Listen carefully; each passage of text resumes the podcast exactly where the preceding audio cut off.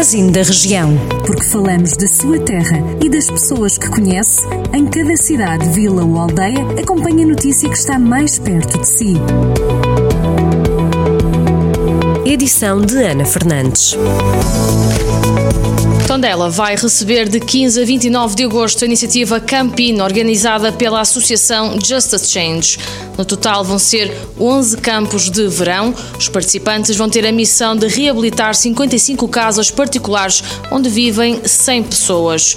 Esta é a sétima edição do projeto que teve início em 2015 e que visa fazer obras de impacto para quem vive nas casas a ser reabilitadas. O candidato do PS à Câmara de Sernancelho, Luís Lopes, de 23 anos, quer ser exemplo para outros jovens e, para isso, propõe-se a combater os baixos salários e atrair novas empresas. O candidato nasceu em Viseu e tem família nos conselhos vizinhos, ao qual se candidata e refere que conhece bem a realidade do município.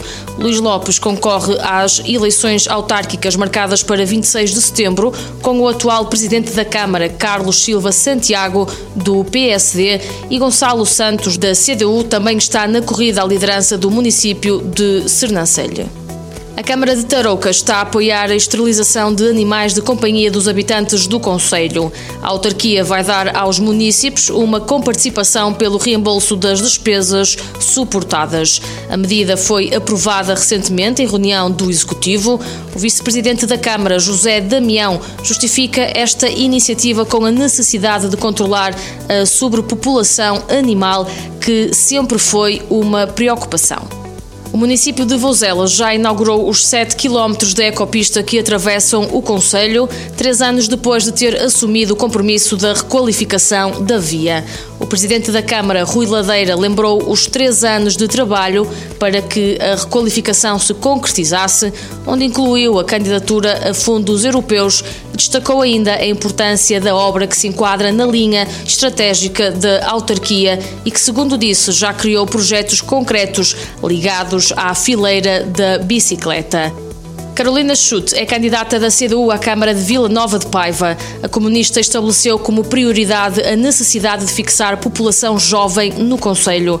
Nas últimas autárquicas, em 2017, a CDU foi a força política menos votada em Vila Nova de Paiva, com 3,52% dos votos. Carolina Schutt diz que a CDU parte para a batalha eleitoral para ganhar, mas sobretudo espera que as ideias da coligação passem para o eleitorado. Estas e outras notícias que pode ler na íntegra em jornaldocentro.pt.